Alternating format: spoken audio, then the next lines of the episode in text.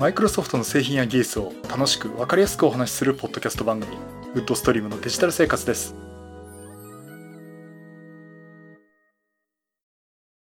第560回目の配信になります。お届けしますのは木沢です。よろしくお願いします。はい、第560回目になります。この配信はクラウドファンディングキャンファイアのコミュニティにより皆様のご支援をいただいて配信しております。今回も安成さんはじめ合計9名の方にご支援をいただいております。ありがとうございます。ご支援の内容に関しましては、この番組ウェブサイト windows-podcast.com でご案内しております。もしご協力いただけるでしたらよろしくお願いします。また、リスナーの皆さんとのコミュニケーション場として、チャットサイト Discord にサーバーを開設しております。こちら、ポッドキャスト番組、電気屋ウォーカーと共同運用しております。よかったら参加してみてください。Discord サーバーの URL は番組ウェブサイトにリンク貼ってあります。はい、ということで、あの、今ご紹介しましたのは Discord の、えーサーバーですね。あの、電気屋ウォーカーのコーヒーさんたちと一緒にやってますけども。あの、コーヒーさんがね、いろんなところからね、とても素敵なポッドキャスターの方にですね、声かけていただきまして、いろんな方が最近、えー来ていただいておりまして、もう本当にでもありがとうございます。あのその中でもですね、特にあの、最近も私もいつも聞くようにしてるんですけど、えっ、と、昭和ハッピー地区という、これあのテクノロジーと全然関係ないんですけど、えーそういうポッドキャスト番組ありまして、まあ、あのね、懐かしい昭和の時代のね、お話を、えーされてるという、えーポッドキャスト番組で、すごいですよ。なんかね、ちょうど多分お話しされてる方が多分私と同い年か、ちょっと私より下ぐらいの方ですかね。あの、すごいね、よくこの話覚えてるなって聞いてる私も覚えてるっていうようなね、あの芸能ネタとか、いろんな事件とかね、えーそんな話をされてまして。ということで、あの、私と年代の近い方、聞いていただけるとね、面白いかなと思っております。それとですね、最初にご案内なんですが、えっと来週土曜日ですね、ドットネットラボ勉強会、11月のオンライン勉強会を開催します。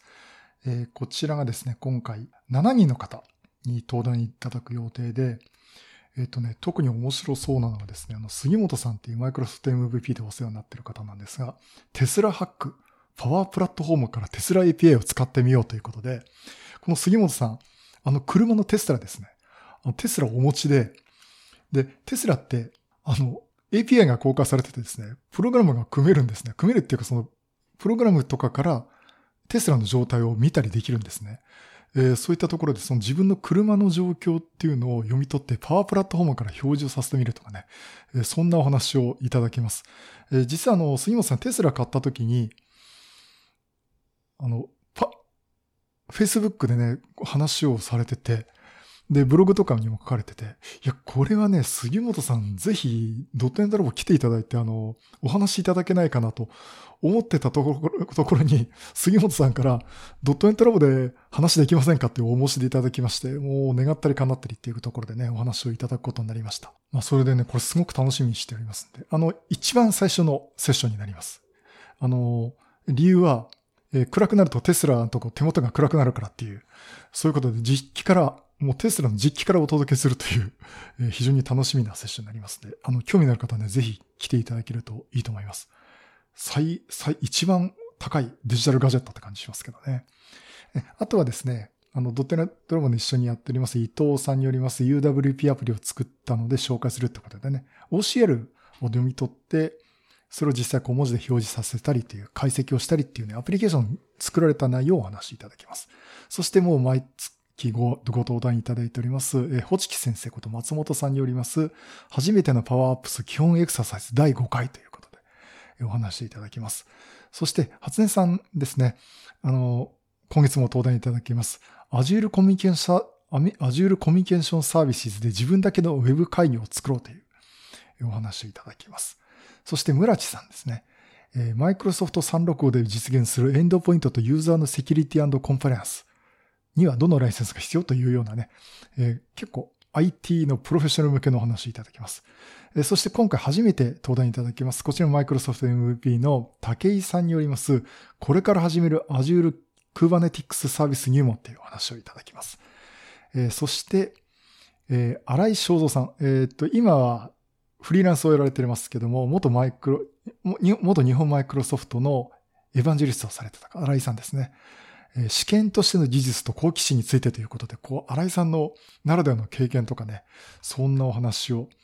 いただけます。えっ、と、これも新井さんのご、あの、紹介文だと、私個人が技術プレゼンを準備するときのアプローチを説明します。前半はノンテクですので質問大歓迎です。後半に少しだけ真面目に今のコムを話しますと。コムを語りますということでね。あの、コムって結構複雑な技術なんですけど、こんなディープなところね、新井さんいつもお話しいただけるんで、いや、私も話ついてくるの大変かなと思ってるくらいなんですが、あの、非常に技術的に深いとこお話しいただけますんで、ぜひ聞いていただければなと思っております。えっと、11月28日土曜日ですね、13時30分から、まあ大体夕方6時頃まで、えーやる予定です。あの、ぜひお申し込みいただければなと思っています。えっと、コンパスのサイトでですね、.net ラボ、https コロンスラッシュスラッシュ dotnetlab.compass.com、えこちらでですね、.net ラボの2020年11月の勉強会ってありますので、そちらからね、お申し込みいただければなと思っております。当日マイクロソフト Teams でも配信見られますし、YouTube でもライブ配信を行いますのでよろしくお願いします。と宣伝をしたところで。えーっと、ではですね、今回本題なんですけども、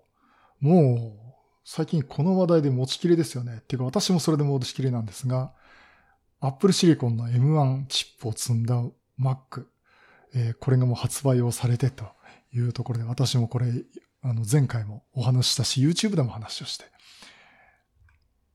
で、さらにね、あの、 Big Sur っていう MacOS の新しいバージョンも出て、その話を YouTube でしたら、これのアクセス数が普段の Microsoft のやりより全然多いというね、なんとも皮肉なことになってしまったんですが、まあそんなところもあるんですけども、じゃあ、我々 Microsoft に興味のある人から見た場合のこの M1 チップのの、さらにそれを載せた Mac って、どういうところが気になるだろうというところがあると思います。やっぱり気になるのは、Windows 動かせるっていう話だと思うんですね。あの、すでに、まあ、大体皆さんね、ピンとは来ると思うんですけども、M1 チップってことは、アーアームアーキテクチャのプロセッサーなんで、今まで通りですね、ブートキャンプを使って Windows 動かせるかっていうと、まあ動かせないですよ。まあそれは無理でしょうねっていうのは誰でもわかると思うんですけどね。うん。それともう一つの手としては、えー、パラレルズ。えーこちらを使って仮想環境で Windows が動かせないだろうか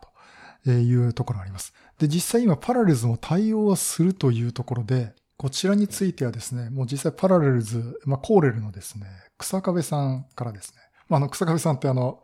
augm ではね、えーよく登壇もされてるんで、えっ、と、実はあの、コーヒーさんの紹介で私も Facebook でお友達させていただいてるんですが、えー草壁さんの方がですね、 Parallels の、えっ、と、ウェブサイトの方で、Apple M1 チップを搭載した Mac への Parallels Desktop 対応状況についてということですね、11月17日に、えー記事を書かれております。実際ですね、 Parallels の Toolbox とかユーティリティについては、その Rosetta テクノロジーを使って稼働はしていますとえーいうところで、まあ、スムーズに動作しましたというお話を書かれております。えーただ、あのー今のパラレルズデスクトップ for Mac については M1 チップ上では今の版状態では動かすことはできませんと。ただ良いニュースとしては Apple M1 チップ搭載の Mac 上で動作するパラレルズデスクトップ for Mac の将来のバージョンはすでに開発が進んでいますというところで、えっ、と、どうもいけそうだなと。で、やっぱりいろんなところでね、もう今パラレルズ必死になって頑張ってんじゃないかっていうお話をされてまして、あの、まあ、そういったところに見ると、あの、いわゆる M1 のチップを使った Mac を買ってもですね、仮想環境で Windows 動かすことはまずできるでしょうと。あの、パラレルさん頑張ってくださいっていうところなんですね。というところで、まずそこは、えー期待ができるかなという状況です。で、ただね、一方あの、いやいや待てよと。ARM プロセッサーつったって、Windows の ARM 版あるじゃねえかと。WOA ね、Windows on ARM というやつ。そして実際製品としても Surface Pro X、あと Lenovo とかも含めてですね、ARM ベースの Windows マシンって存在してるんですよ。あれ持ってきたら動くんじゃねっていうところね、実は皆さんひと密かに思ってまして。ただあれ、私どこで喋ったんだっけな。もういろんなとこで喋ってるから忘れちゃったんですけど、あの、問題は、ARM 版の Windows って存在はするんだけども、えどこ持ってきてもね、インストールできるってわけじゃないんですね。基本的にハードウェアにくくりつけて売ってるという状況ですので、単独で使うことはできないです。もし使おうとしたらそれは違法になってしまいます。えー、まあ、ライセンス違反ということになってしまいますんで、えー、ちょっとそれは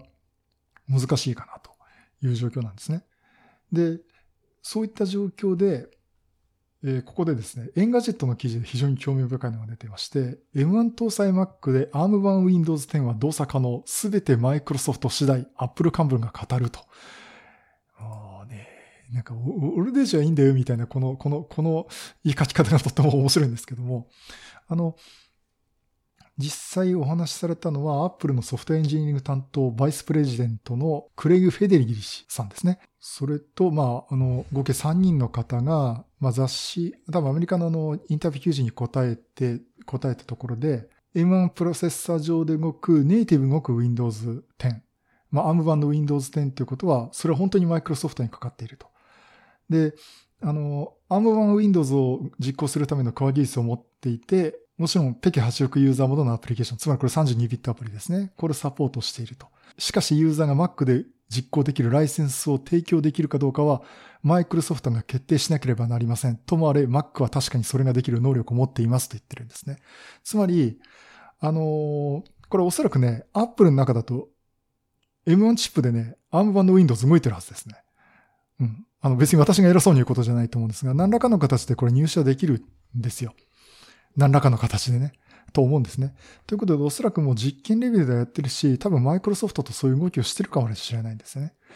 うん、だから、まあ動くよと。ただそのマイクロソフトがどうやって提供するか、いや、提供するのかというところにかかってるというふうに言われています。うん、だこれどうなるんだろうな。ちょっとまあ期待はしたいですね。あの、ただちょっと今の状況から言うと、うん、あのね、アーム版 Windows を提供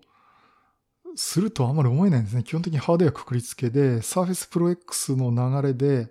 ARM プロセッサーを搭載した Surface シリーズとしてはマイクロソフトとしても伸ばしていこうと思ってますんで。うん、まあね、その MacBook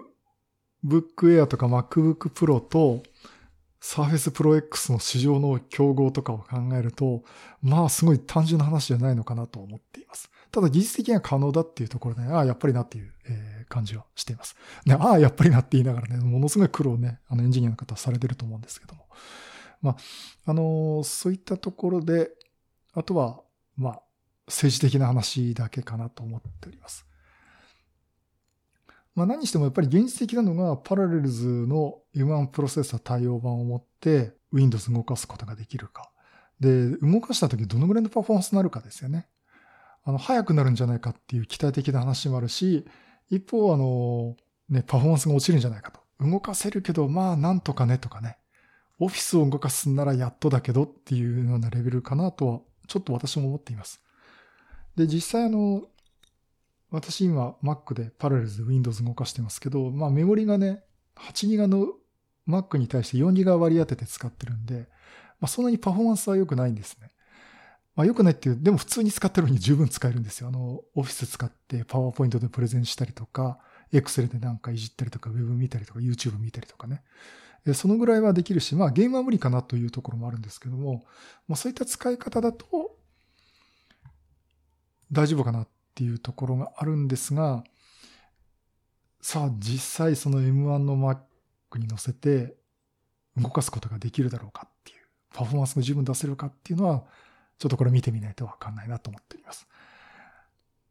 あのね、OS をエミュレーションで動かすっていう意味ではね、うん、私あの、昔ね、トランスメーターのクルーソーってチップがあったんですね。あれで、えっ、ー、とね、すごい薄型のノートパソコン持ってたんですよ。もうね、MacBook Air、いやいや、MacBook の12インチ並みだったかなっていう、まあ、あっちとは MacBook の方がそれ、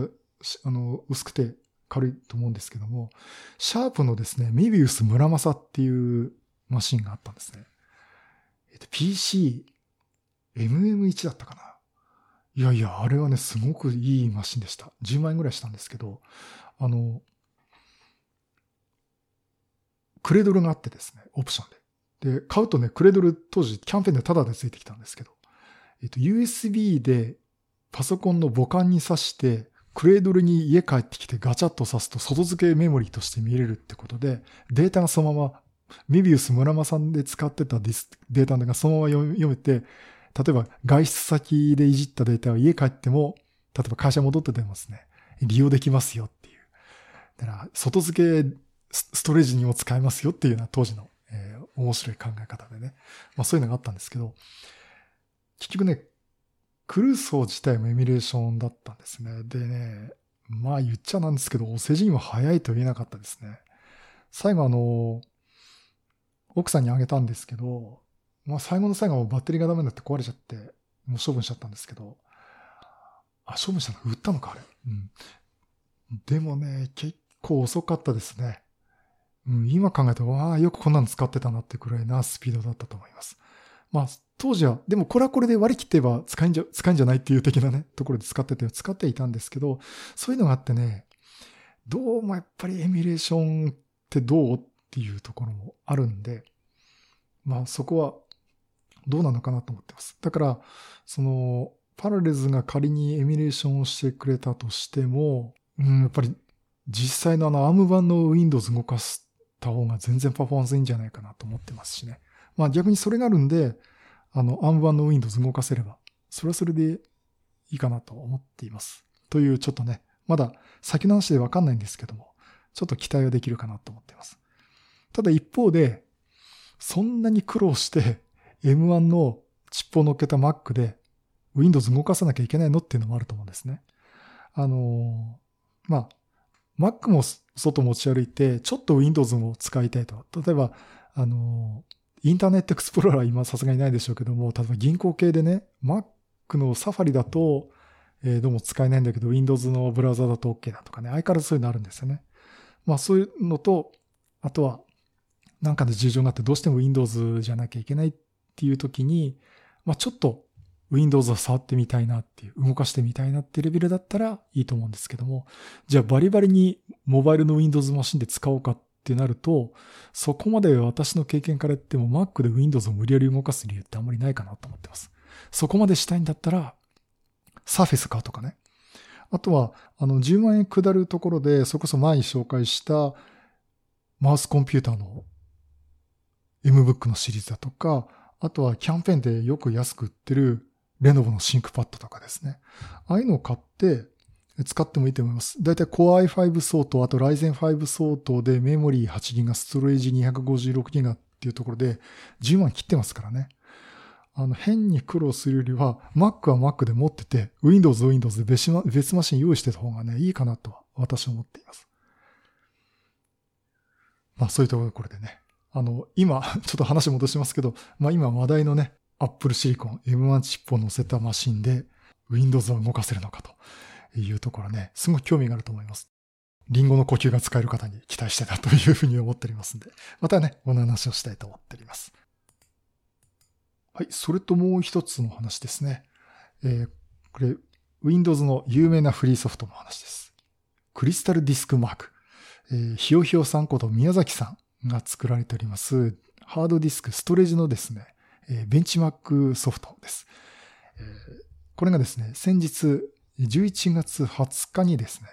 ね、最新バージョン8.0.0がリリースになりました。で、宮崎さんは、まあ、あの、勉強会でも、え登壇いただいたこともありますし、まあ、あの、本当に、Facebook でもね、あんまリアルに言えばですね、ちょっとお友達としてお付き合いさせてもらってるんですが、いやいや、宮崎さん素晴らしいですね、やっぱりね。あの、本当に世界で使って売るソフトを作ろうっていうその志を持って作られてて。で、このクリスタルディスクマーク、もう、もう皆さん使ってませんね。ディスクの速度を測るにはこのソフトを使うっていうのがほとんど定番になってるし、本当にあの、一般ユーザーだけじゃなくてメーカー自身もこのソフトで動かす、このソフトで測定してもらうってことをね、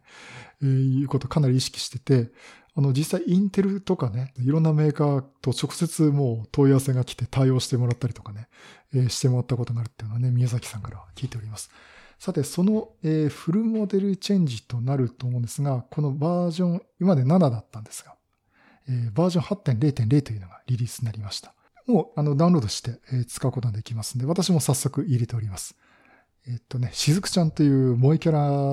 のバージョンもあって、あの、しずくちゃんの絵が出てきてね、あの、またいろいろ壁紙みたいに切り替えられるんですけど、そういった絵も出てくるバージョンのしずくちゃん、しずくちゃんエディションとか、あと通常版が出ておりますえー、ぜひね、これあの、もうほとんど、ほとんどの方はね、使ってると思うんですけども、最新バージョンが出てますのでね、ダウンロードして使っていただけるといいかなと思っております。で、今回何が変わったかというとですね、ユーザーインターフェースが変わりました。で、これ、新しいバージョン見てもらえるとわかりますけども、実際測定結果と裏の壁紙とかがですね、すごい透けて見えたりとか、あとはコメントを直接入力できたりっていうことがあるんですけども、これ、ね、WPF とか使ってると、まあまあこれはできるでしょうって言ったところなんですが、実は宮崎さん MFC を使ってるっていうかね、最新のその WPF は使わずにですね、やっておりまして、ただ、こういったものを実現するために、プロジェクトプリシアでいいのかな、呼び方。で、というですね、ユーザーインターフェースのライブラリをご自分で作られて、えー、それを使っています。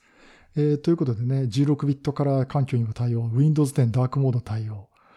プレモニター DPI V2 対応、コンボボックスの投下に対応、コメントの直接入力に対応、クリアタイプの有効無効切り替えに対応、GDA プラスフォントの描画機能配信。これまあ、えー、最後のやつは昨日撮っちゃったんですが、あの、こういったところでユーザーインターフェース絡みで、あの、ちょっと見せるというところでね、えー、背景を透過させるとかね、えー、そういったところのね、ユーザーインターフェースをご自分で作ったという、えー、ところがまず改善点の一つです。あとは、あと本体のですね、ベンチマークの項目ってことを刷新したということで、このベンチマークですね、デフォルトのベンチマークと、あと NVMe の SSD を使ったモードと2つモードを用意してるんですね。で、この中に、あの、これどういうテストをしてるかっていうと、シーケンシャとランダムってやつ。その連続したデータを書い読み書きする性能測定と、あと、まあ、バラバラにランダムで書き込んだデータを読み書きする性能っていうのを、す性能を測るとこ目的、測るモードがあるんですけども、そこの中でですね、まずデフォルトのモードでは、ランダムアクセスで 4KB のデータを、えー、測定する、えー、Q3T2 932T1 というモードを追加しましたというのをがあります。で、まず、これどういうことかですね。まあ、4キロバイト。まあ、あの、実際取り扱うデータを1メガだったりしたのを、まず4キロバイトの細かいものにするっていうことと、あとね、これよく測定画面見ると、9、アルファベットの9と数字の32、アルファベットの T の16とかね、えー、そういったのがね、えー、表示出てくると思うんですが、これ、の、どういうのかというと、9はですね、本当に9です。えっ、ー、と、つまり、例えば同時に実行する命令、この貯める9をですね、例えば932って言ったら32個の同時、処理を同時にに処理しますと。あと t はスレッドの t で t1 ということは 1, 一つのスレッドで処理します。つまり 932t1 と書くと32個の命令を同時に1一つのスレッドで処理させますっていう形でね、えー、そういうモードをいくつか出しています。ですからその処理の仕方によって、本当にリアルに近づいた測定結果を出せて、とかね。あと本当に、だからその測定結果のととっては、あの、他の測定結果より数字が低いことも出てくるのはもちろんあるんですけども、まあそういったモードを追加、えー、項目ね、ベンチ項目、ベンチマーク項目を追加しています。あと NVMe SSD のモードと、えー、シーケンシャルのですね、えー、書き込みで 128KB で、え 932ti のモードを追加ということと、あとこれデフォルトと同様にですね、ランダムアクセスでも 4KB とえ 932t16 え、16のスレッドで動かすというモードを追加しましたということを出しています。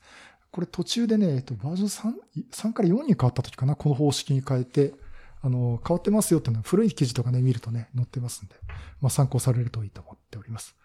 あとはデモ用プロファイルを追加、シーケンシャルテストとランダムテストを柔軟に選択できる機能を追加、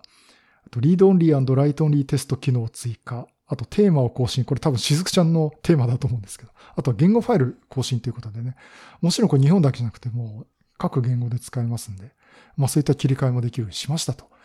えー、あ、その切り替えするその言語の情報も増やしましたというところね、えー、追加となっております。ということで、あの、非常にモチベーション高くやってますんで、えー、これをやるためになんか、いいやつ買ったとか言ってましたね。すごいなんかいいマシンも用意して、えー、やられてますんで、えー、ぜひ、あの、今ね、もうすでにクリスタルディスクマーカーが使われてるか、使使われてる方ね、多いと思うんですけど、えー、この機会に新しいバージョンもちょっとぜひ使っていただければなと思っております。はい、以上。クリスタルディスクマーク新バージョン8.0.0のお話をさせていただきました。はい、第560回は Apple Silicon M1 プロセッサー搭載の Mac で Windows は動くのかという話と、ストレージのベンチマークソフト、クリスタルディスクマーク8.0.0のリリースの話をさせていただきました。いやいやいや、さすが宮崎さんすごいなと思うんですけど、私もなんか作りたいなと 思ってて、腰が重くなっちゃってダメですね、なんか最近ね。えー、って言いながら、あの、前行ってね、あの、Python 使って Excel いじるとかっていうのを細々とやってまして。あと、そうだ、.NET5。えー、これがリリース、正式リリースになりましたんで、えー、とりあえずね、インストールしました。.NET5、.NET Core って言ってですね、.NET5 と、あとは Visual Studio 16.8.2か、最新版。とりあえずなんかあの、ディスクの肥やしになってねえかっていう話もあるんですけども、インストールして、ちょっと、えー、久々に C シャープ使ってね、えー、いじってみたりはしています。まあまあ、そんなところで、あの、あれですね、プログラムをね、ちょっと組んでないと、まあ、勘が鈍ってきますね。まあ仕事でもうプログラムを組むって仕事な、私はもうないと思うんですけど、やっぱ勉強していきたいなと思っております。あと何かあったかな？うん。まあ、そうだな。あの、もう本当に今 M1 チップの話で持ちきりで、も YouTube 見ても、どこもね、買ったらすごい。アップルのは何倍です何倍ですって、調子こしきやがって本当かよって言ってみんな買ったみんなが、すいません、言う通りでしたっていうようなね、状況で、あのね、本当にあの、思うのが、ある意味、ターニングポイントになるようなね、うん、ものだと思います。まあゲームチェンジャーって言い方をするのかというのはありますけども、うん、あのアプローチで低い低消費電力でそれなりのパフォーマンスを出せる。で、出たパフォーマンスが従来マシンよりなんかいいっていう。少なくとも劣るって話になってないんですよね。うん、だからすごい高い Mac よりもパフォーマンスがいいとか、あとそれが安いし、あと一種類しか出してないんですごくわかりやすいんですよね、消費者としてもね。うん、ところでこれは相当すごいなっていうのもあると同時にですね、これ多分これ私もこれ買わなきゃいけないなっていうふうには思っています。えー、つまり一応技術屋さんの端くれとしてはですね、このプロセッサーを乗っけたパソコンは買っとくべきかなっていうふうに思っています。ちょっとね、どうしようかな、この ATEM mini Pro のローンが終わったら、うーん、いや、終わらせて、MacBook Pro にするか、MacBook Air にするか。Mac mini にするかね、ちょっと悩むとこなんですけどね。今だと原石 Mac mini かなと思ってるんですけどね。えー、ちょっと買おうかなとは思っています。えー、ただその後の Surface の出方次第というのもあるんですが、そこでね、私も今こう思ってて、いやいやいや、ちょっとインテルとマイクロソフト、は旗色悪いなっていうか厳しいなっていうふうにちょっと思っちゃったところなんですが、じゃあマイクロソフトも実際その ARM プロセッサーを乗っけたマイクロソフト SQ1、マイクロソフト SQ2 というプロセッサーのっけた、えー、Surface Pro X を出してますんで、ちょっとこの流れでマイクロソフトはどうやって動くのかなと。あの、これの流れを受けてじゃなくて多分もう世の中のトレンドなんでね、あの、前からもマイクロソフトも取り組んでると思うんですけども、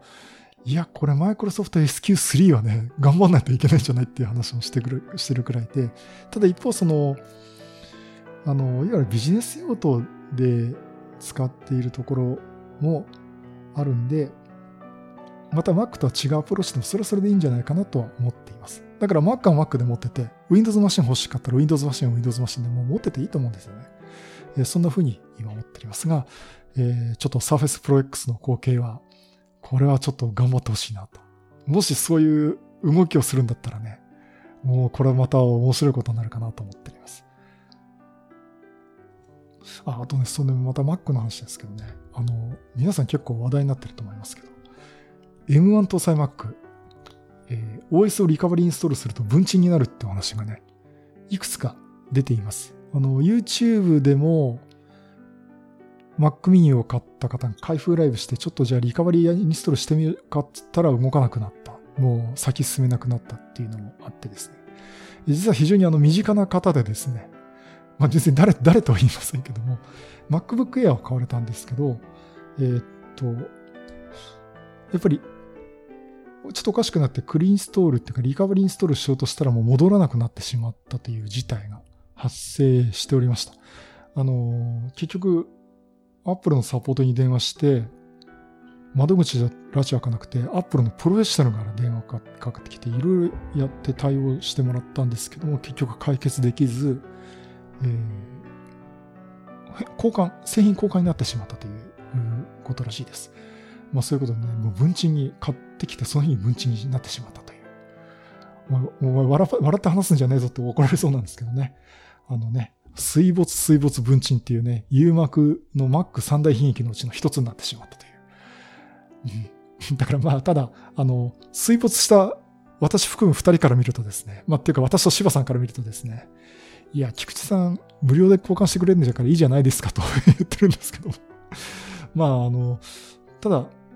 っぱちょっとそういったことがあって、なんか、まだ安定してないっていうのと、このリカバリーインストールで分岐になるって話は、私が聞いただけでも、リアルには1件と、あと YouTube 経由とかで聞いても3件ありますから、この短時間でそれだけ情報が入ってくるってことは、多分相当な数が問題、問題が起きてるのかなと思っています。まあそれでもね、やっぱ初物には手出したいですよね。私もお金あったら買ってますよ、これ。うん。で、買って文鎮になって、ね、秘宝っつってタイトルで YouTube に載っけちゃうかなとかね、そんな風に思っちゃうんですけども。まあ、あの、ちょっとそこはまだ、あの、M1 の Mac お持ちの方は、リカバリーインストールはちょっとやめてた方がいいかなっていうえーところがあります。はい。まあ、そういったところもありまして、あの、なんか、やっぱりそういうデバイス関係をいろいろ出てくると面白いと楽しいですね。うん。まあ、そういうとこもあるんで、あの、これからもいろいろ注目していきたいなと、そんなふうに思って。はい。そういうことで、また色ネタ集めと話したいと思います。またよろしくお願いします。